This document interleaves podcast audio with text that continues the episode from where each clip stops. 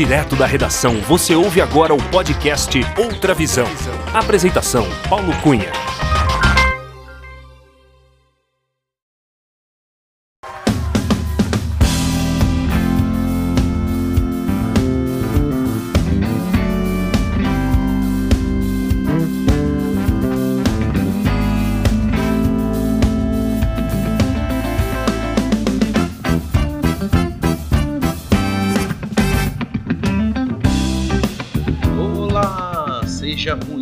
Bem-vinda, muito bem-vindo ao episódio 57 do podcast Outra Visão. Eu sou Paulo Cunha, o Paulão, e falo da redação da Outra Visão Comunicação em Belo Horizonte.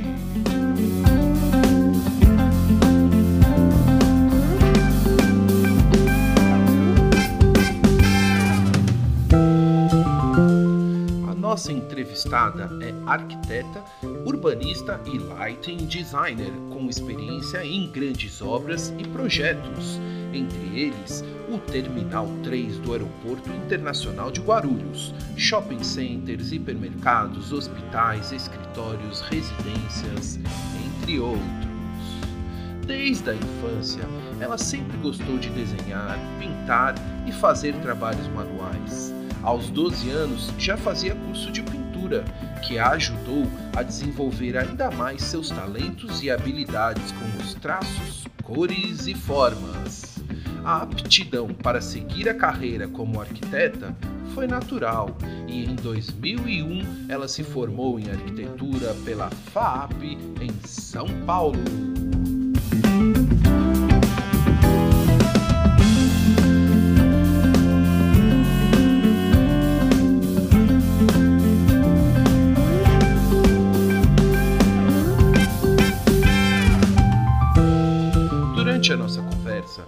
Contou sobre a sua experiência em projetos de grande porte, relembrou o início da sua carreira como desenhista técnica, acadista, em um respeitado escritório de arquitetura especializado em hospitais.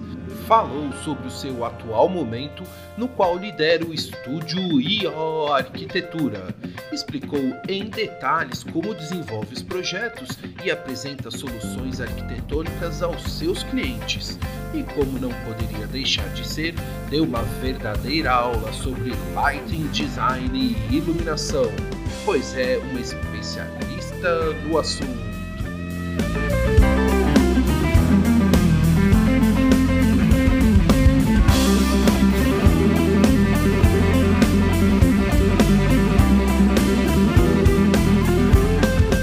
E é com muita alegria que recebemos neste episódio arquitetônico podcast Outra Visão, Carolina Ciola Fonseca, a Caió, a mãe do Felipe e do Lucas, a esposa do Fábio, que eu sei tem muito a nos ensinar e várias histórias para contar.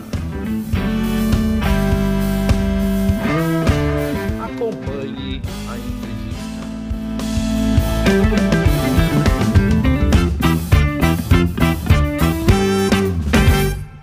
Alô, Carolina Ciola, Caió, tudo bem com você, Caió? Tudo bom, Paulão? Tudo jóia? Caió, seja muito bem-vindo ao podcast Outra Visão. É com muita alegria que eu te recebo para a gente bater um papo bem descontraído. Muito obrigado por aceitar o convite e por prestigiar este podcast. Caió, gostaria de começar a nossa entrevista é, te perguntando o seguinte: de onde você está falando neste dia 7 de abril de 2021? Estou falando da Vila Andrade, aqui no Morumbi, em São Paulo. Em São Paulo, capital, alô, conexão São Paulo, Belo Horizonte. Quando, de onde nasceu o seu apelido Caió? Me conta um pouco dessa história. Por que Caió? O que, que é um apelido de infância? Me conta. O seu nome é Carolina e o seu apelido Caió. Todo mundo te conhece. Inclusive até o nome do seu escritório tem um, uma ligação com isso. Mas me conta um pouquinho da origem desse, desse apelido carinhoso. Ai, quem tem irmão mais velho sempre tem apelido, não tem jeito, né? Foi minha irmã. Minha irmã não conseguia falar Carolina, falava Caiolina, aí ficou Caió. E é, minha avó me chama de Ioió, meu marido me chama de Ió, por isso que também acabei me apropriando um pouco do apelido para colocar o nome do estúdio Ió Arquitetura e Light Design. Quem me conhece, eu já, já sei, quando eu escuto o Caio é porque já me conhece há mais de 20 anos. é, não... Você tem 21, né, Caio? Então, é, assim. Então... É, né? Ô, Caio, quero te perguntar o seguinte: como que nasceu o seu interesse pela arquitetura? Você tem alguém na família que é arquiteto ou arquiteta? É, como foi a sua decisão de seguir essa carreira na arquitetura?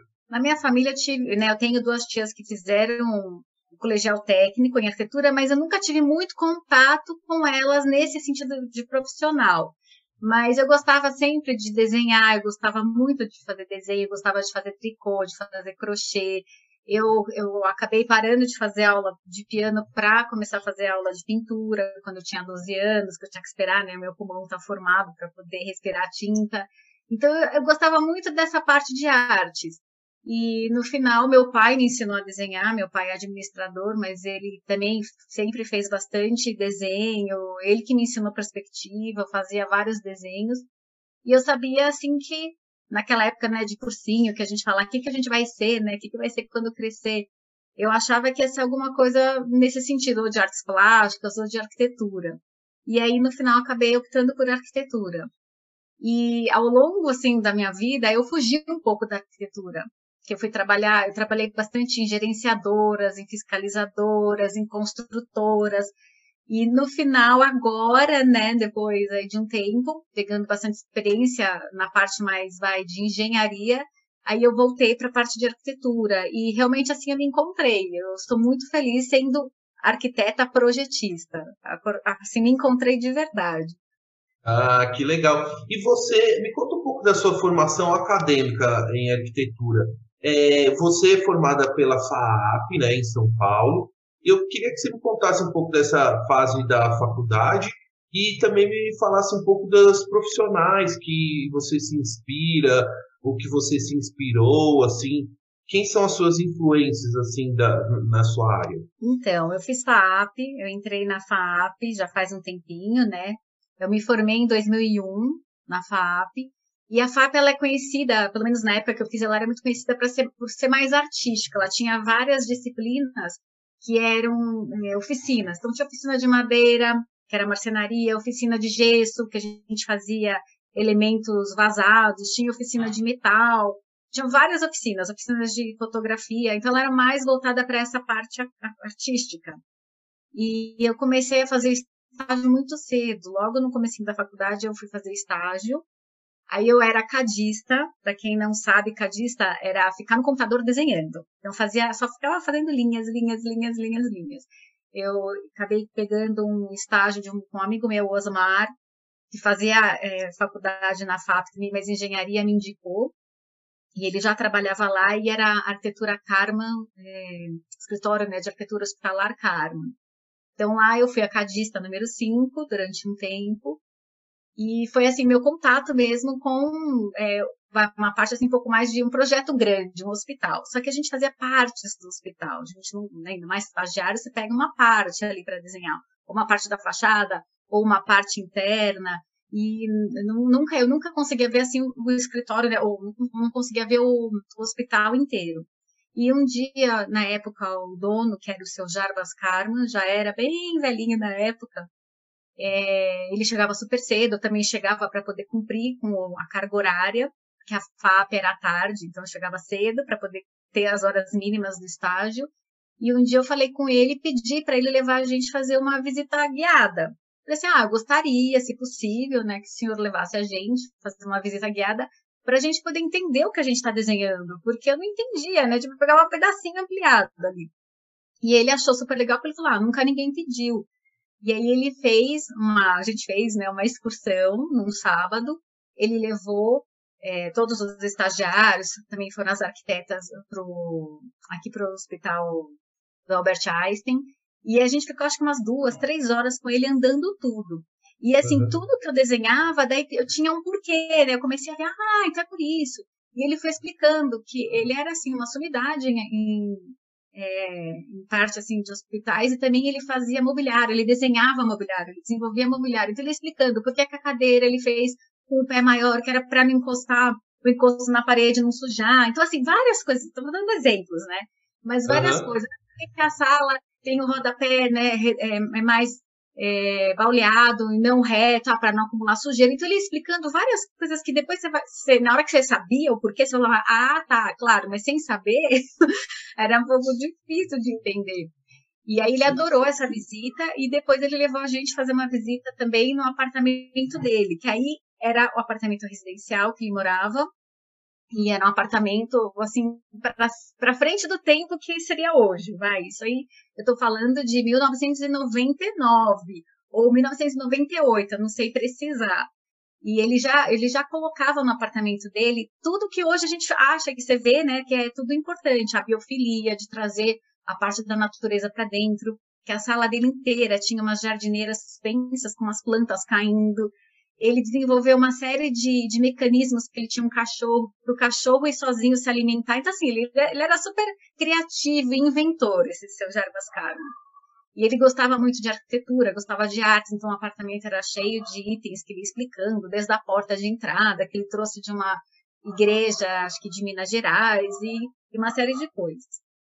E aí, depois desse estágio, eu comecei a fazer estágio em um escritório que era, o dono era arquiteto, mas todo mundo achava que era engenheiro, que era uma, uma, uma empresa de também gerenciamento e fiscalização de obras. É, aí lá eu fiquei assim mais indo em obras e vendo dessa parte mais de planilha, de gerenciamento, de planejamento, de ser né, o papel meio do, do cliente na obra, porque às vezes o cliente era supermercado, shopping center, é, empresa, várias empresas, empresas de telefonia móvel, telefonia via satélite na época, né, o Global Star, que tinha aquelas mega antenas, aquele telefone gigante. Então a, a gente fazia essa parte de ser, né, o, os olhos do cliente e, e, ser tudo que o cliente não, não conseguiria fazer. Então, normalmente uma gerenciadora e fiscalizadora tem vários profissionais de várias disciplinas. Então, você tem o cara que é especializado em ar-condicionado, o cara que é especializado em elétrica, o cara que é especializado né, na, no hidrossanitário, e, e você tem várias, de automação, tem arquitetura. Então, você, a gente fazia todo esse controle na, pra, primeiro para ver o projeto, fazer a compatibilização de projeto, ver todas as disciplinas, ver cronograma, ver qual era o caminho crítico, o que, que poderia estar atrasando, trazer para frente, ver essa parte de suprimentos, né? Porque muitas às vezes se tem uma obra que vem muita coisa de fora, ou são equipamentos que são equipamentos que são feitos no Brasil, mas que demandam mais tempo para serem feitos. Então, tudo isso a gente via, e via a parte da obra também. Então, acompanhava o cronograma físico, acompanhava o cronograma financeiro e tudo mais. Aí, lá eu, eu acabei me formando lá, fiquei um tempo depois como PJ, né, fazia, eu tive que abrir uma empresa, e aí prestava serviços. Aí, de lá, eu saí, lá fazia mais obra de Pão de Açúcar, Almarte, eu pegava, eu pegava mais essas obras, né? Então, morei também fora de São Paulo, é, já comecei a ser trecheira, né? A gente, a gente chama uhum. nessa palavra, quem mora fora é trecheiro. Você está cada hora num canto. Aí depois eu fui para uma outra gerenciadora, que era mais ou menos concorrente, mas não era tanto que ela só pegava Carrefour. Então uma só pegava pão de açúcar ao mar, a outra pegava Carrefour. E lá eu fiquei nessa dessa do Carrefour, que era Carrefour e Champion, Champion, não lembro como é que falava. Uhum. Mas a gente fazia, eu fazia mais a parte de licitação. Então, pegava os projetos, é, planilhava, ajudava né, a montar toda a parte para poder as empresas, as construtoras orçarem, fazer equalização. Então, participava de carta proposta, montava né, os books e, fiquei um tempo nela. E aí começou a me dar assim uma aquela né aquela vontade de, de realmente poxa queria trabalhar numa, numa obra bem grande né quero ver como é que é e tudo mais aí fui para Alphaville Urbanismo é acabei também, tudo sempre um colega que acabava conhecendo, né, na, você acabava conhecendo os colegas nos, nas empresas, e aí um colega sempre falava, ó, oh, tem uma vaga aqui, tem uma vaga ali. Então eu acabei passando em várias empresas desse jeito. Aí fui para a família urbanismo, fiquei um tempinho lá também, que aí é obra de loteamento. Então também ajudava na parte de custos. Estava junto com o departamento de custos para levantar os custos da obra, né, da, do loteamento, fazer toda essa parte. Aí acabei tendo que viajar para Salvador, Fortaleza, Cuiabá, Maringá, Londrina, Curitiba, Campinas, tudo fazendo esse, esse desenvolvimento de estudo de custo e planejamento físico-financeiro. E aí, a, lá eu tive, né, que até comentei com você, a gente viajava às vezes de helicóptero, viajava de jatinho da empresa, né, na época. Então, foi uma experiência bem bacana, né? Você chegar no canteiro de obras de helicóptero. É. né? Achava super importante. Aí depois eu fui para uma outra gerenciadora multinacional, que é a Jones Lang LaSalle. E lá eu voltei a fazer coisas do, do Walmart. E acabei também fazendo. É, fiquei na obra da reforma do Shopping Eldorado, que também foi assim, uma experiência bárbara. Porque eu ficava, eu ficava no subsolo, meu escritório era no subsolo do shopping, então eu ficava o dia inteiro sem saber se estava chovendo, sol, se estava ventando, se já estava noite, dia. E a, a, obra, assim, o supermercado, o, shopping center, em um dia você tava, tava de um jeito, as obras acontecem à noite, então quando você chegava no dia seguinte, já estava diferente, né? E super dinâmico, foi bem legal também trabalhar lá. E fiz toda a parte lá do retrofit da fachada, que trocaram todos os vidros, recuperaram todos aqueles pilares né, deles. Então foi, foi uma experiência, é, primeira vez que eu trabalhei com alpinista industrial, nem sabia que existia isso, né? Que era alpinista industrial que fazia toda aquela troca né, dos vidros, que fazia toda a recuperação dos pilares. Então foi bem bacana né, essa, essa experiência. E da Jones Lang LaSalle eu acabei sendo chamada para trabalhar na OAS, que é a construtora OAS, né, que hoje mudou de nome, mas é, que também acabei conhecendo numa das obras né, que eu trabalhei é, no Rio de Janeiro, eu acabei conhecendo um engenheiro-chefe né, um, do, da OAS, e aí depois de dois anos ele me ligou chamando para ir trabalhar. Então, em 2005 eu entrei na OAS. E aí na OAS, quando eu entrei, eu era a quinta arquiteta. Arquiteta, arquiteto, tá? Eu era a, a quinta profissional de arquitetura dentro da construtora OAS. Então, você vê, não tinha muito arquiteto em, dentro de, na época, né, dentro de construtora, era meio assim difícil. E a arquiteta, a mulher era mais ainda, né, porque realmente assim, era um, era um mundo de homens, homens engenheiros. Então também foi uma experiência muito, muito legal. E aí eu fiquei 10 anos na OAS. Então, assim, na OAS eu vi o mundo. Vi o mundo de todas as, assim, obras. É, conheci gente muito legal, gente muito capacitada. Foi uma troca muito rica o tempo que eu fiquei na OAS. O Caio, o que, que, você podia destacar é, de algum desses grandes obras que você participou durante o seu período na OAS? Sim, eu comecei, lógico, né, na, na, na diretoria de supermercado, de supermercado, supermercado. Aí, depois de um tempo que eu estava lá, eu fiquei, estava tendo uma obra grande de refinaria, refinaria da Petrobras, em São José dos Campos. Aí eu queria ir para essa obra, aí o meu chefe não queria que eu saísse, mas consegui, depois de muito tempo e né, muito pedido, eu consegui mudar para essa diretoria da, da Petrobras. Então, eu fiquei, morei cinco anos no São José dos Campos, que foi uma obra também muito legal, porque o controle que a Petrobras exigia, né? Então, toda a parte assim de controle, a parte de qualidade, de comissionamento, e nessa obra eu participei de várias, eu fui indo, eu era como se fosse uma trainee, cada hora eu estava num departamento para o departamento que precisasse de apoio, meu diretor falava, ah, Carol, vai nesse agora, vai esse. Então, eu acabei trabalhando em praticamente todos os departamentos da refinaria. E aí, depois da refinaria, eu fui para o Rio de Janeiro, numa obra da Petrobras também, só que era uma obra só para finalizar e entregar a obra. Eu fui para ajudar na entrega, que era a obra do Sempre, na Ilha do Fundão. Aí, de lá, eu voltei para São Paulo, porque eu casei, né? Daí eu já tinha falado que, olha, preciso voltar para São Paulo, não dá mais para ser trecheira, que até brinco, né? Eu falo que naquela época tinha, tinha emprego, mas não tinha marido. então eu não, não posso pegar marido. Aí voltei para São Paulo, fiquei na diretoria de obras de habitação popular, que foi muito legal. Aí, aí que eu comecei mais voltar para a parte de arquitetura nessa, nessa obra, tinha reuniões, havia duas vezes por semana para a prefeitura, tinha reuniões de obra, de projeto, tinha reunião com toda a equipe né, de projeto.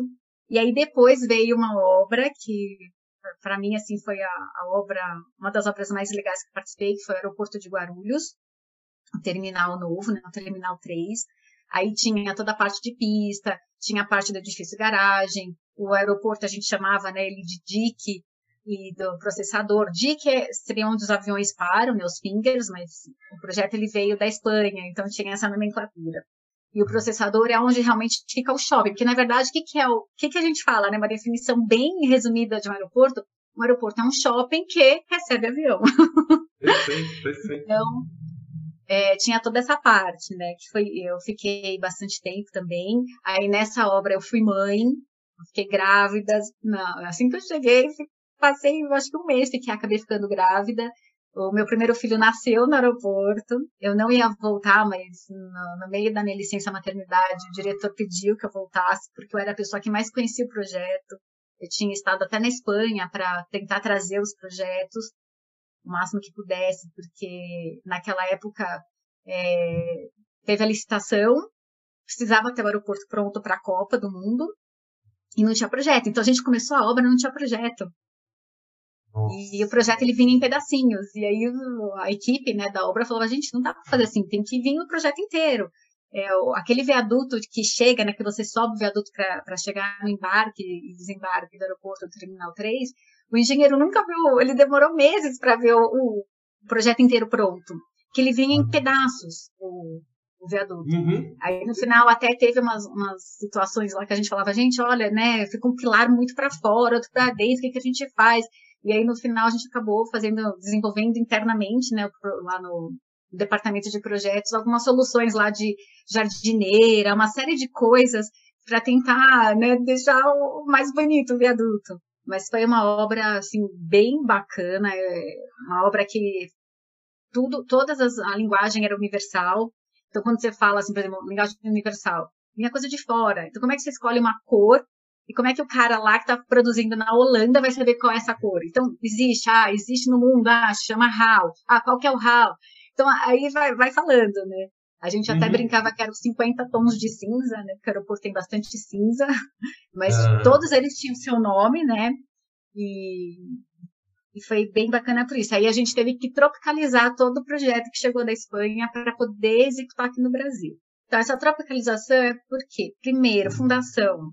Primeira coisa, né, quando chegou o projeto com os engenheiros, né, viram os mestres de obras e engenheiros, eles falaram, gente, não dá, aqui não tem terremoto, aqui a gente não tem neve, é, não tem como fazer isso, que se fosse executar do jeito que estava, com o coeficiente de segurança para neve, para terremoto, ia, ia pegar praticamente quase todo o investimento. Então, com isso, a gente acabou é, tendo que contratar os CQPs, Aí foi tu, isso que foi legal, essa experiência. O que, que era o CQP? O CQP era o controle de qualidade do projeto. Então, para cada disciplina que vinha de fora, a gente tinha um escritório aqui do Brasil de projetista para analisar esse projeto. Então, a, o cara de fundação, a gente contratou o melhor escritório de projetista de fundação no Brasil. Então, ele pegou esse projeto e começou a, a, fazer os cálculos para o Brasil. E aí, com isso, a gente otimizava. Por exemplo, ah, uma laje que ia ter um metro e meio de espessura, no meu tamanho. Ah, aqui no Brasil a gente vai mudar aqui, vai fazer isso, vai, vai pegar, a gente usa esse tipo de aço, essa bitola, usa isso, isso, esse tipo de concreto. Aí consegue baixar para 55, 60 é, espessura. Então, tudo foi mexendo. Eu estou dando exemplos, tá? Então, tinha CQP para fundação, CQP para estrutura, CQP para instalações de ar-condicionado, CQP para instalações hidráulicas, elétricas, para tudo. E, de arquitetura, aí era nosso, era nosso departamento que fazia, né? O departamento que eu gerenciava, que a gente fazia esse CQP de arquitetura. Que era o que? Ah, chegava, to, tudo que chegava, o forro. A gente tem uma modulação aqui no Brasil, que é 62,5 por 62,5. Então, a nossa modulação do forro ah as luminárias já são feitas para essa modulação para você encaixar. Então você tira uma placa do forro e instala a luminária. Só que lá de fora, quando chegou o projeto, era tudo 60 por 60. Então, ou a gente comprava tudo lá de fora, e aí você tem que pensar, ok, você pode comprar, mas você tem que pensar na manutenção, manutenção a longo prazo, tem uma série de, de coisas. Então, a gente teve que mudar tudo. Mudar fogo para nossa modulação, a, todo o revestimento das paredes, eram feitos com metro, só que a nossa chapa aqui, a, a fábrica aqui no Brasil, fazia com I33. Então, eu ia acabar jogando fora muito material. Nossa. E a escala, como é muito grande, qualquer, assim, um centímetro que fosse jogar fora já dava um impacto muito grande. Então a gente teve que fazer toda essa tropicalização entre aspas, né? O uhum. projeto é de autoria da, da empresa espanhola, que é a TIPSA. A TIPSA se associou à Ingecorpus aqui no Brasil. A autoria deles, nunca deixou de ser, mas a gente teve que fazer alguns ajustes para poder estar tá fazendo até a, a linguagem, porque na hora que chega, chegava na obra, vinha mestre de obras, vinha engenheiros, vinha encarregados lá na minha sala falar, Carol, mas como que é isso aqui? como é que é esse encontro desse material com esse? Como é que é isso? Como é, como é que é aquilo?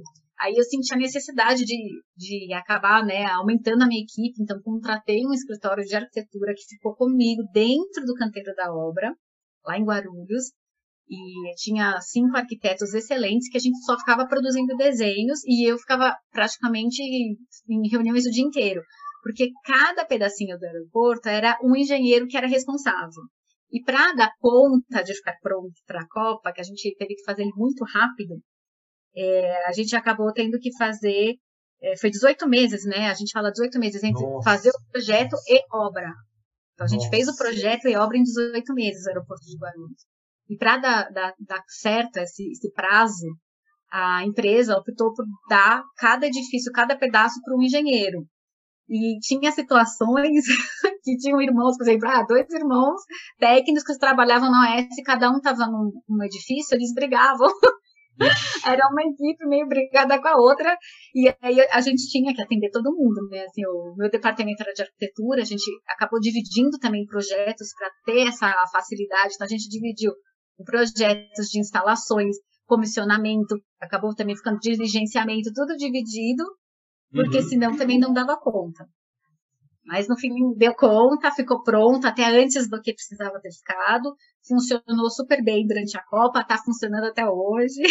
o projeto foi super legal e a equipe também, né? Porque a, isso eu posso falar, tá? É, é, um dos orgulhos que eu tenho de ter trabalhado na empresa da OAS foi esse, era essa garra, né?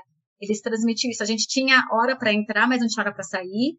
E é tipo missão dada, missão cumprida. Então todo mundo vestia a mesma camisa, né? E você via que assim, é, essa mentalidade de vestir a camisa vinha desde o né, do, do funcionário que trabalhava, que era o pedreiro, encarregado até a, o alto escalão. Então todo mundo vestia muito a camisa e trabalhava realmente assim para ter a excelência, para ficar bem feito e ficar pronto. Nossa.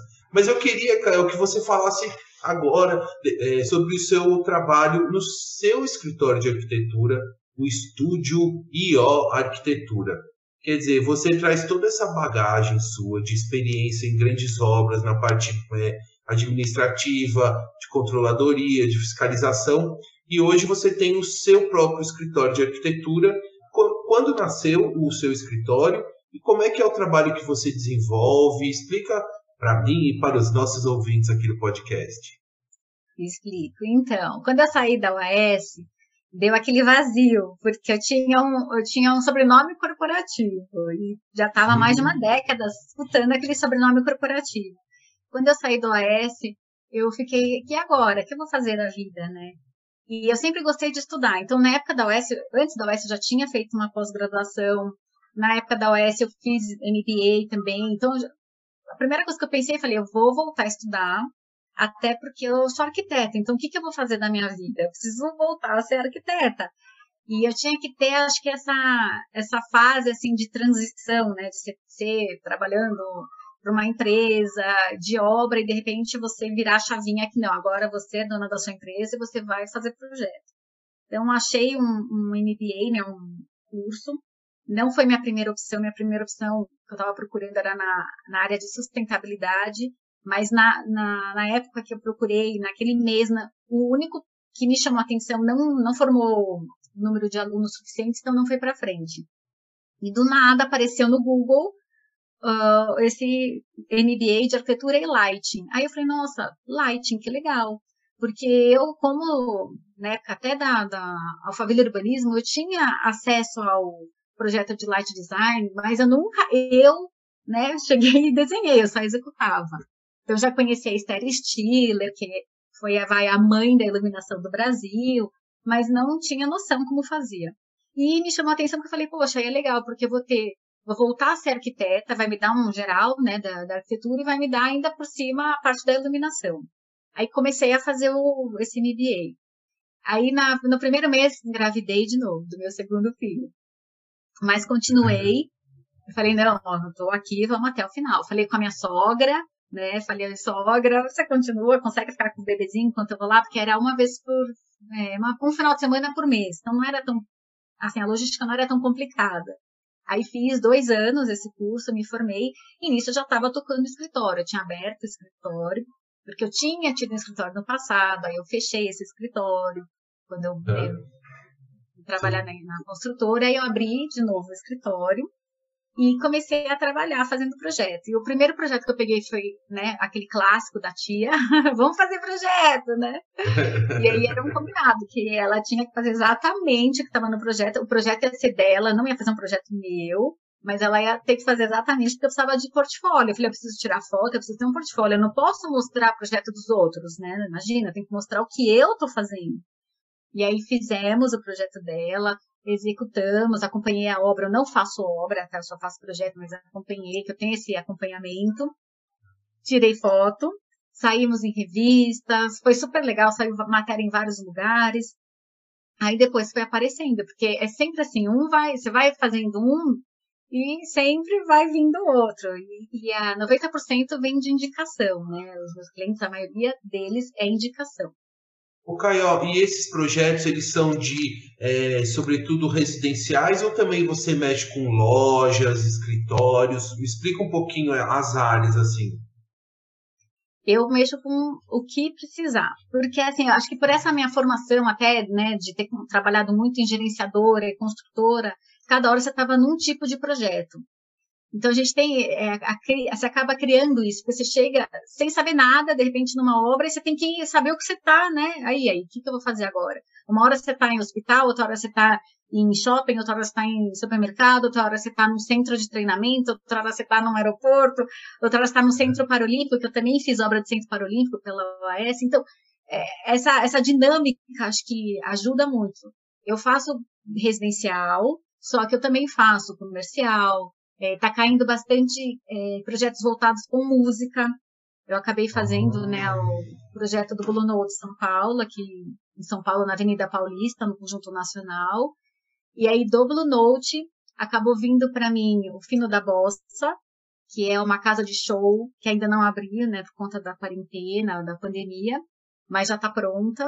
E logo mais, acho que se tudo der certo, ela abre, que é aqui na Avenida Faria Lima que é uma casa de show pequenininha. O Blue Note tem 800 metros quadrados e a Fino da Bossa tem 40 metros quadrados. É um palco Nossa. menor, é uma casa extremamente intimista. É como se tivesse a, né, a, a banda um tocando para você. Mas o palco tem 40 metros quadrados, não, ou é a casa? Não, é a casa, a, a, o salão tem 40 metros quadrados. E dentro desses 40 metros quadrados, a gente acabou, eu fiz o projeto, né, para o cliente, porque ele chegou falando, ó, oh, eu preciso de 40 lugares. Então, 40 pessoas cabem lá sentadas, não é ninguém em pé, tá? 40 pessoas sentadas para assistir o show e com bar. 40 metros quadrados. Olha é, só. Mas tá super legal. E o som de excelência, igual o Blue Note também, o som muito bom, iluminação boa, materiais, equipamentos, tudo, tudo de primeira linha. E aí, então, também, do Blue Note acabou vindo uma escola de música, uma unidade do School of Rock do Panambi, que eu também estou fazendo, que está em obra. Essa aqui, daqui a pouquinho já está pronta. Nossa, então você tem é, aí nesse portfólio três casas, é, duas casas de show, mais uma escola de rock, né? Uma escola, e além disso tem a parte residencial. Como é que está agora Sim. esse momento, Caio? Do as pessoas estão querendo reformar muito. Então, Paulo, faz um ano, né, que a gente está nessa situação. Faz um ano que eu não piso no escritório. Eu acabei me adaptando para trabalhar em casa por conta das crianças que não estão indo para a escola. Mas a gente tem essa vantagem, né, de poder trabalhar em casa com o computador e fazer as visitas, fazer as reuniões todas online, WhatsApp e, e a vida segue e segue muito bem na parte profissional, né? Lógico. Você consegue resolver os problemas. E é, aumentou demais a demanda, demais. É, as lojas fecharam, né? A gente está com a situação de lojas fechadas, várias coisas fechadas, restaurantes fechados, mas a parte de residência aumentou. Essa escola eu estou fazendo também agora. a casa de show da, da Paulista também foi, até, né, foi herança da, do Blue Note, mas ela também chegou para mim na quarentena, era início de quarentena. Ah, foi em uhum. abril do ano passado é, que eu fui contratada para fazer. A expectativa era ter aí uns três, quatro meses né, de, de quarentena. Uhum. E era a expectativa de estar tá pronto para a hora que terminasse a quarentena abrir a casa de show. Então, assim, a, tá, tá acontecendo, ainda tem empresários investindo, mas a, a maior parte é residencial mesmo. Por quê? Até, assim, a gente percebe, né, que antigamente ninguém ficava em casa tanto tempo. Você ficava em casa para, né, dormir praticamente. Ou você, final de semana, ia para clube, ia para shopping, ou, ou, ia viajar, mas, né, não, não, tinha, a gente não tinha muito essa cultura de ficar em casa. E durante a semana, escola, trabalho, trânsito, então você também não, não ficava muito tempo em casa. E de repente você está em casa e não pode sair de casa. Então, antes que você não percebia nada, agora você percebe tudo. E você começa a ver o que funciona, o que não funciona, ou você fala assim, poxa, eu tô em casa, eu queria, nossa, é meu sonho, eu queria ter uma cozinha assim, eu queria ter, né, eu gosto de assistir Netflix, ou antes eu não assistia televisão, agora eu assisto, ou, né, antes eu não ficava em casa, agora eu morro de calor, eu preciso pôr ar-condicionado. Então, começa a ter uma série de demandas e uma série de situações que as pessoas começam a, a, a perceber. Então, com isso, teve esse boom de projetos e boom de obras. E o mercado não estava preparado para isso, porque a maioria das, das fábricas fecharam, então hum. chegou uma época que não tinha mais material para comprar.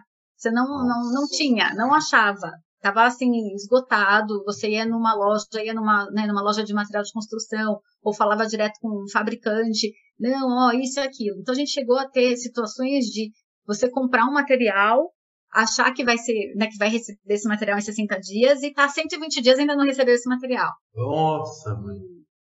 Algumas coisas aumentaram de preço, por conta né, dessa demanda, né, dessa falta de material, acabou aumentando, algumas coisas aumentaram de preço. E é, a gente agora está com uma outra situação que eu estou percebendo, pelo menos eu estou percebendo nos projetos que eu, tô em, que eu tenho né, em andamento, que eu estou fazendo esse acompanhamento de obra, que eu faço as visitas técnicas. É, tem um projeto que já era para estar tá pronto desde o Natal, foi ficar pronto duas semanas atrás, porque teve toda essa complicação de restrições de condomínio, teve Cada condomínio tem uma restrição. Tem condomínio que não teve restrição nenhuma, mas tem condomínio que só podia ter barulho duas horas por dia. Ah. Ou só pode ter duas pessoas no apartamento, você não podia ter quatro funcionários no apartamento. Então depende muito de assim de projeto para projeto.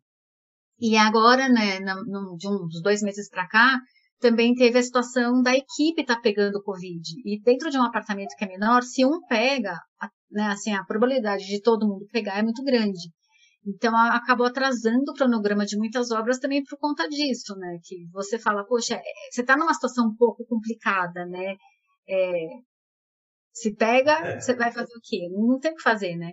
Então, as obras, os projetos estão acontecendo por essa, né, essa demanda realmente, assim, que hoje está muito mais é, necessário você ter uma casa confortável, uma casa funcional, uma casa que te atenda, e também tem uma situação que antes você fazia, pelo menos para mim, eu fazia um projeto e acabava, tipo, em um mês, entregava, ok. Hoje não. Porque os próprios clientes, eles querem participar mais. Eles estão mais ativos, eles estão participando mais, eles querem fazer parte do processo, do projeto inteiro. E eu acho muito legal isso, porque eu sempre trabalhei, porque eu não faço projeto para mim. Eu, eu, parto disso. Eu, eu, primeiro, eu tenho que fazer, eu faço, eu falo, eu já aviso o cliente, falo, ó, oh, eu vou ter que fazer um monte de perguntas, eu vou entrar um pouco na tua vida, eu tenho que entender sua rotina, porque o projeto é para você. O que, que adianta eu fazer um projeto que quando estiver pronto, o meu cliente abre a porta, olha e fala, hum, tipo, mas não era o que eu queria. Não, para mim, acho que o sucesso para mim é quando o cliente abre a porta e fala, nossa, estou me vendo em todos os cantinhos. É isso que eu queria. Então eu faço toda essa pesquisa, né? E por isso que os meus projetos eles acabam, né? cada um tem uma cara, eles não têm a mesma cara. Você vai ver projeto que é mais industrial, projeto que é mais rústico, projeto que é mais chique, projeto que é mais projeto que é totalmente monocromático, projeto que é super colorido. projeto que tem muita madeira, projeto que não tem nada de madeira, porque eu tenho que refletir o que é o meu cliente. Isso. Lógico que aí entra a gente poder falar, de repente, assim, né, é, eu posso estar tá dando umas sugestões, eu posso estar, tá, de repente, falando né, para o cliente, ah, nossa, mas será que não é melhor você fazer desse jeito? Mas eu nunca vou ignorar o que ele quer, né? Isso, ele quer a tomada naquele determinado lugar, com a TV que vai não sei aonde, né? Cada um tem as suas manias, Lógico, né? Se estiver suas... dentro da norma, se estiver dentro das normas, dentro das, uhum. né, das recomendações, ok. Agora, se estiver fora das normas recomendações, aí eu não faço, nem se ele quiser. Sim, sim, a não. gente tem que ter responsabilidade disso, né? Sim. O cara, é, ah, tem... quero uma tomada dentro da banheira para escutar. Não, não. Água com eletricidade, essa, aí começa. Nossa, é, porque eu imagino que você deve é, escutar e ter as demandas das mais variadas e criativas possíveis, eu imagino. Mas eu tenho curiosidade em saber, Caio, se tem alguma coisa assim que você reparou que tem tido maior solicitação assim do, do nos projetos em residências. Tem alguma coisa assim? O pessoal está mexendo muito na cozinha ou é, o que que é assim que está gerando maior demanda assim que você percebe assim? Então, antes, até eu, eu falo isso muito, né, para os clientes. Antigamente, você, você, tinha aquela tendência de ter o lavabo super chique, né, que era para visita. É, né, a sala é. super chique e o resto da casa era aquela baguncinha de normal, né, baguncinha de casa. E eu sempre falo, para né, qualquer pessoa, para qualquer é, tipo de, de, se é um comércio, se é um bar, se é uma empresa, o metro quadrado mais caro é aquele que você não usa. Então, assim, primeiro a gente tem que tentar aproveitar todos os cantos, aproveitar tudo, porque você já pagou aquele metro quadrado, você tem que usar, você tem que dar um uso para isso.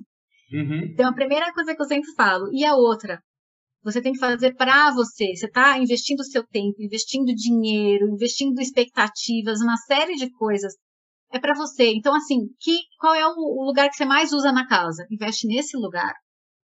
Você tem que dar prioridades, né? É, acabei pegando também agora, faz pouco tempo, um projeto de uma área externa de uma casa, e a demanda primeira era na, na varanda. Eles queriam mexer na varanda, porque a varanda acabava ficando muito quente. E aí, primeiro a gente ia começar a ver como é que ia reformar o telhado da varanda, subir, criar uma série de coisas para poder tirar esse ar quente. Mas aí, na conversa, né, nas, nessas entrevistas que eu faço com os clientes, eu comecei a ver, né, que era, era a varanda e a piscina, que eles queriam reformar a piscina. Mas eu comecei a ver e falei assim, gente, calma, né, aí é quarto de hóspede, isso, aquilo. Mas qual é o lugar que vocês mais ficam quando vocês vão lá para essa casa? Ah, o lugar que a gente, a gente fica churrasco o dia inteiro. Tá, então o churrasco o dia inteiro, peraí, vamos, vamos ver. Então aí você começa meio que direcionar. E aí a varanda, ela ficou intacta na casa e a gente criou um outro anexo na em cima mesmo da da, da, da varanda, da embaixo da varanda. Uh, uh, uh. a varanda ficou do jeito que estava a varanda e a gente criou uma nova varanda em cima da piscina com a churrasqueira, com uma mesa gigante para ficar as pessoas jogando, que eles ficam o dia inteiro ali, né? Então era o espaço deles. Então aí você, aí você também é, né? O cliente tá falando, poxa, né? O que era para fazer uma coisinha acaba ficando maior. Mas aí que tá, não precisa fazer tudo ao mesmo tempo, né? Eu acho que é, tudo é um planejamento. A gente, você tem que planejar, você tem que se organizar e, se você souber qual é o valor do investimento, o tempo que você precisa, tudo que você precisar, ok, você tem que saber isso, até para você tomar suas decisões. Não, agora eu só vou fazer isso.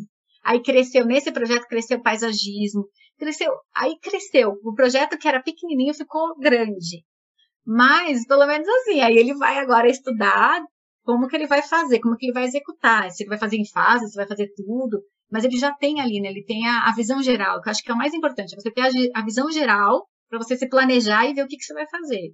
É ter esta outra visão, né, Caio? É, é ter essa tem que ter outra, essa outra visão. E uma outra percepção também, né? Porque eu percebi então que quando você dá a sua consultoria de projeto, você tem essa, essa, esse lado terapêutico também com seus clientes, né, para entender a, a, a, o uso dos espaços, né, e muitas vezes a pessoa está tá insistindo na, num, num, determinado espaço da casa, mas você está enxergando tantas possibilidades em outros, né, que é esse exemplo aí que você acabou de citar, né.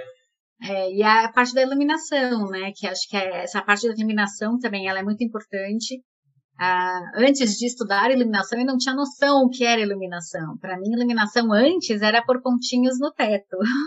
Uhum. e aí depois que você começa, né, quando você começa a estudar e começa a ver e você vê que você fala, gente, tudo que a gente faz, independente se é iluminação, se é no projeto, se é na arquitetura, o que eu faço impacta a vida. Um projeto meu, eu posso estar tá unindo uma família, eu posso estar tá separando uma família. Um projeto meu, eu posso estar tá criando vários problemas numa empresa. Então, assim, a gente tem que estudar. Eu acho que você tem que ter essa visão, até né, a faculdade de arquitetura, e não só a faculdade, como toda a experiência ao longo da vida, né? Eu acho que a gente vai, vai tendo isso, vai pegando isso. E cada projeto que a gente vai fazendo, a gente vai aprendendo, viu? Nossa, cada projeto é um projeto. Nunca um projeto é igual ao outro, um cliente é igual ao outro, não. A gente, assim, não tem calmaria. não tem calmaria. É muita pesquisa, para cada projeto que, que me chega, é, por exemplo, vou fazer uma sauna. A pesquisa que eu, quantas horas eu, eu fico para pesquisar uma sauna, para entender tudo da sauna e o que, que, precisa ter na sauna. Então você tem que ser, você tem que ir assim no detalhe, né? É, detalhe é. do detalhe. Eu até brinco que eu falo, um projeto que eu fiz chegou uma casinha de cachorro, porque era na casa. Eu nunca tinha feito uma casinha de cachorro. Ah.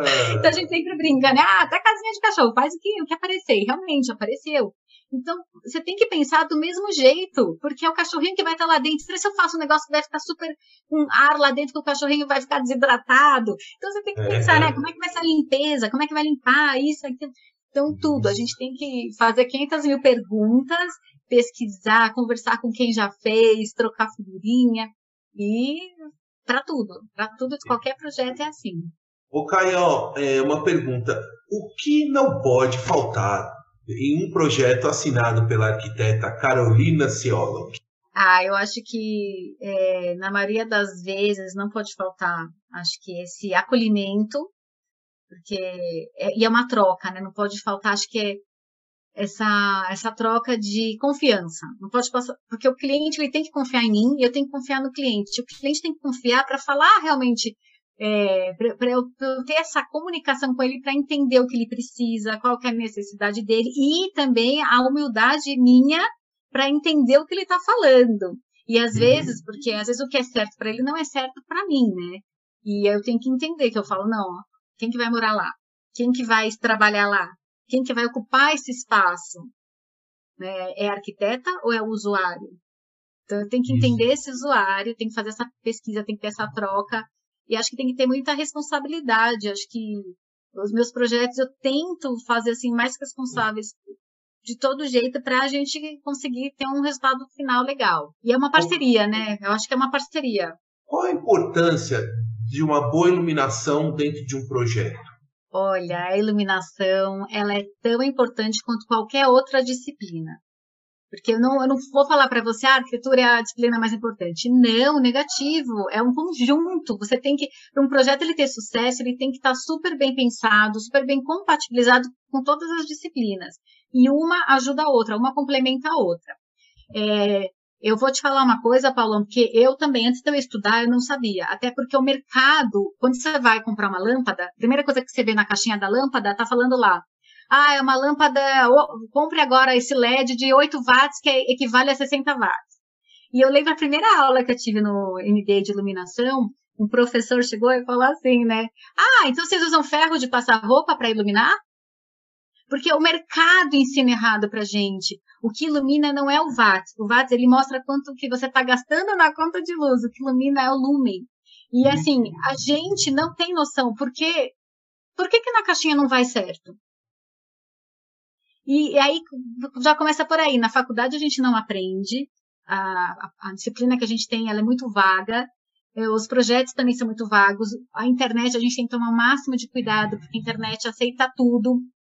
E eu, assim, desde que eu comecei a fazer esse curso, e eu, eu participo de tudo, eu participo de todas, tudo que eu consigo, tá? Todas as palestras, essa parte, é, nesse um ano que a gente está nessa pandemia, que está acontecendo muitas coisas ruins, que é super triste, né? Mas teve uma coisa boa, se teve uma coisa boa, foi a doação que todo mundo teve. Então você tem vários profissionais super tops de iluminação, professores, gente que está né, estudando, sendo doutorando, mestre, dando palestras grátis e ensinando. e, e várias é, fábricas brasileiras, que a gente tem muita fábrica boa no Brasil, não precisa ir lá para fora comprar. A gente tem excelentes fábricas aqui, com a iluminação com LED, componentes eletrônicos, tudo certificado, tudo testado. As fábricas estão se equipando agora com equipamento para poder fazer a medição das lâmpadas, porque cada lâmpada tem é, tem as suas características, né? Então a gente a gente não aprende isso, você não sabe. Então para você fazer um projeto, uhum. eu não sei fazer projeto até hoje. Eu estou aprendendo a fazer projeto de iluminação, porque hoje a gente sabe de uma coisa. Amanhã vem uma nova pesquisa e mostra que o que a gente sabia ontem já não está mais valendo. E a gente sabe, né, que existe a luz quente, a luz fria, e aí também existe uma série de coisas culturais. Por exemplo, no Nordeste, se você tentar colocar uma luz amarelinha, você não consegue, porque tem uma associação que a luz fria é, ela faz menos calor, ela dá menos calor. Que quando hum. você vai estudar, você vê que não tem nada a ver. As duas emitem a mesma quantidade de calor, é igual só que são sensações. E no sul, você tem mais a luz amarelinha, porque o pessoal também né, tem essa conexão, tipo, ai, tá frio, é, é a cor do fogo, esquenta uhum. e tudo mais. Só que isso tem a ver com, né, com, o nosso, com a nossa cabeça, com o nosso cérebro, com os movimentos cognitivos, com uma série de coisas, com a neurociência aplicada na arquitetura. Então, a gente tem é, isso, né, de a luz quente, ela remete ao prazer, ela remete a, a ser subjetiva, a emoção, a uma recompensa. E a luz fria, ela te deixa alerta, ela te deixa né, mais objetivo, racionalidade, que também é verdade, porque é o nosso cérebro que está funcionando. Então, quando você entra né, num escritório ou entra numa cozinha, você acaba tendo, tem, tem essa tendência de ser mais cor branca. É, e, e, assim, ó, a gente vê cor, o nosso cérebro vê relaxamento. A gente vê intensidade, o nosso cérebro vê prazer, que quando tá uma luz mais fraquinha, você fica mais relaxado. Quando tá uma luz mais forte, você fica mais agitado. É, contrastes, né? Quando você tem um ambiente que você tem mais luz e menos luz, você acaba dando também, pode dar um pouco de ansiedade, ofuscamento, quando tem aquela luz que fica no teu olho, né? Nossa. Que é terrível. A gente, né, a gente vê o ofuscamento, nosso cérebro vê como incômodo. Nossa, até, você até fecha o olho, né? Você falando, Ô, Caio, assim. mas tem gente que não sente esse incômodo, isso que eu acho curioso. Ou assim, não percebe o incômodo, eu não, não sei, percebe. não sei. É, Pode é, não ser, né? percebe. Né?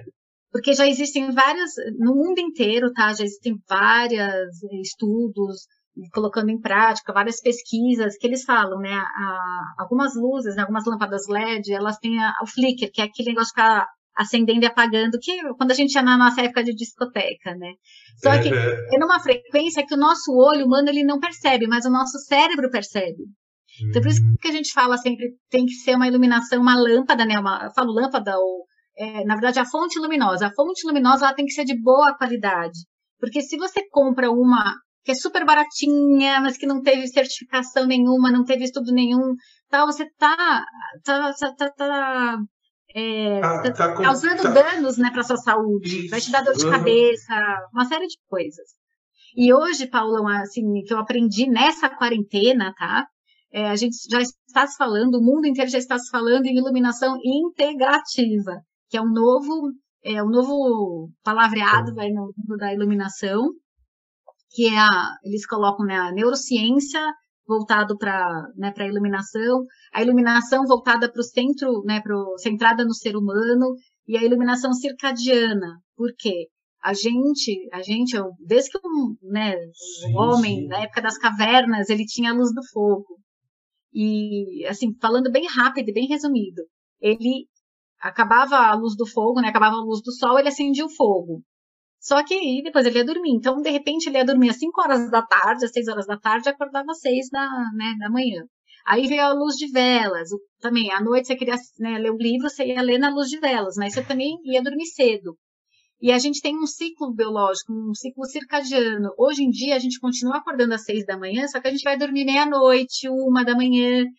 Então, a gente está mudando o nosso ciclo biológico. E é isso que está causando uma série de problemas, e problemas de saúde seríssimos. E a gente tem muitos estímulos que antigamente a gente não tinha. Então você tá com celular que emite luz, você tá com computador que emite luz, aí você vai na televisão que emite luz, você vê o relógio que emite luz, tudo emite luz. Então você está recebendo um monte, um monte de estímulo no cérebro. E é isso que estão, né, que, é, que todos esses estudos estão fazendo para ver que a gente precisa da sombra. Você não tem luz se você não tem sombra, se você não tem sombra se você não tem luz. Mas a gente precisa da sombra. Precisa dormir, precisa do escuro, também para regular o nosso organismo. Do mesmo jeito que a gente precisa da luz, a gente precisa da sombra. E fazer uma outra observação, que a Boeing, os a, Boeing aviões, né? E eles têm um chama é, Boeing Interior é, Design, que a iluminação, não sei se já pegou essa geração dos Boeings, que dentro do, dos aviões eles mudam a iluminação de LED de acordo com o horário do voo. Isso tá, então, tem tudo a ver com isso que você tem. falou. Tem assim, tem exatamente é, que é o círculo circadiano para despertar as pessoas durante eles, o voo. Eles fazem pra... isso, eles estão usando isso muito em hospital, Paulão, porque, por exemplo, quem está lá internado, é, às vezes o paciente não sabe, porque normalmente não tinha muita, vai, até na cirurgia mesmo, tem sala de cirurgia que não tem janela, né, por uma série de questões de limpeza, de asepsia, mas eles estão fazendo vários estudos que é importante tanto para o paciente quanto para a equipe que está lá trabalhando, a equipe médica, a equipe de enfermeiros, a equipe administrativa, você tem que ver, você tem que ver o exterior, você tem que saber o que está acontecendo lá fora. Então, existem hoje vários hospitais que eles simulam eles fazem a, a iluminação com uma tela tensionada tal, e simula que é isso que o avião fez, né? Para a pessoa saber, poxa, porque senão ela perde a noção. Vocês não sabem mais, você já está lá dois, três dias, você, sabe, você, não sabe se é noite, se é dia. Só que o nosso organismo, por isso que é, é muito difícil a gente ficar o tempo inteiro só com luz, porque a gente está enganando o nosso corpo humano, está enganando o nosso, tá dando informações erradas, porque a gente precisa descansar, o ser humano precisa dormir. Não tem como. Meu pai já falava quando era pequena, né? É, vocês precisam dormir, porque senão mata, mata os neurônios e não recupera mais. E, e tem, a, tem muito a ver isso, porque se você perder uma noite de sono, perder horas de sono, você não recupera. Não é que ah, amanhã eu durmo três horas. Não, você já perdeu, né? É. Você não vai recuperar. Pessoal, então, aqui, ó, Caio, deixar aqui um, um recado para os ouvintes aqui. Você que precisa de um projeto de iluminação na sua casa, que pode ser o toque final aí para deixar o seu ambiente mais gostoso, a Caió aqui, ei Caió, você tem um olhar apurado para isso. E eu gostaria, Caió, aqui vamos começando a caminhar para o nosso final, gostaria que você contasse. Por exemplo, um dos nossos ouvintes está acompanhando aqui a nossa conversa. Como é que ele pode entrar em contato com você? Como é que é, é o seu atendimento? Você já contou um pouco do, do, da dinâmica, mas assim, como é que as pessoas podem fazer contato com você? Eu vou deixar aqui na descrição do podcast todos os links da Caió, mas eu gostaria que você nos contasse, Caió, por favor. Ah, ele pode me procurar pelo site, ele pode me procurar pelo Instagram. No Instagram tem né, arroba Estúdio e Arquitetura. Tem o Instagram meu, que é o Carolina Ciola, underline arquiteta que também acabo postando muitas coisas né, do, do escritório. E tem o Facebook, e aí lá ele vai conseguir achar meu, telefone, achar meu e-mail, e consegue. E eu, eu, eu costumo pegar poucos clientes, tá, Paulão? Eu não pego muitos projetos por vez, porque eu gosto de acompanhar mesmo, eu gosto de começar e, e finalizar todo o processo. Então, tem projeto que ele vai mais rápido, porque aí é uma série de fatores que vai influenciar, tá? E tem projetos que demoram um pouco mais. Mas eu gosto de começar desde o início, fazer todo o projeto, fazer toda essa parte né, da consultoria, da investigação e até a hora que fica pronto. Aí, ó, para finalizar, tenho aqui a última pergunta que é o seguinte: eu gostaria que você reforçasse a importância de, de se contratar uma arquiteta profissional antes da realização de uma obra ou de uma reforma de melhoria porque sempre devemos contar com uma profissional da arquitetura? Olha, falou isso em todas as áreas, né? Em toda profissão. A gente, hoje em dia eu até brinco, né? O Google sabe tudo. Você coloca no Google, você pega um monte de informação. Só que às vezes a informação não é tão correta ou ela não está tão né, na sequência certa. Então, você fazer um projeto, de repente você fala, ah, eu tenho, vou fazer só uma reforminha, não preciso de projeto. Não, você precisa, porque sempre vai precisar. Às vezes você vai, né, é, parar um pouco, vai fazer um investimento num projeto, você vai fazer um projeto completo, você vai saber exatamente, ah, não, vai funcionar, não, não vai funcionar. Porque informação a gente tem, né? A gente brinca que, poxa, você quer de repente fazer uma reforma, você põe no Pinterest que aparece 500 milhões de referências. Então, quando você também tem muita coisa, você fica perdido. E a gente estudou, né? Foram cinco anos de faculdade, mas todos os MBAs que a gente faz, essas especializações que a gente faz, todos os projetos que a gente faz. Então, assim, é um conjunto de informações que a gente tem e cada indivíduo é um. Até fazendo um gancho, né, com um projeto, um projeto que eu vou fazer para um usuário de 20 anos, ele é um pouco diferente do projeto que eu vou fazer para um usuário de 60 anos. No, em materiais, em texturas, em cores e de iluminação idem, tá? Porque uh, o nosso olho ele vai envelhecendo, por isso que a, as pessoas que têm mais idade elas precisam mais de luz porque elas enxergam menos e o olho vai ficando amarelo, ele vai começando a ver tudo amarelado que é a famosa catarata. Então, assim, a gente tem que observar tudo.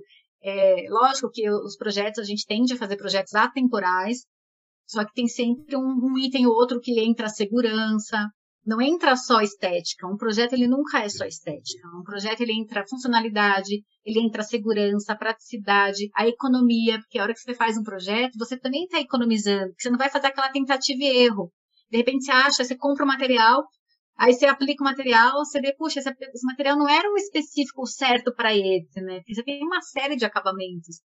E ou você coloca alguma coisa que você não gostou, aí tem que quebrar tudo de novo, ou, né? Então, assim, você com certeza, a gente brinca, a gente fala que um bom projeto ele pode chegar a representar 25% de uma economia de uma obra. E, e dependendo, chega até mais que isso. Então, um projeto ele nunca é custo, ele sempre é investimento.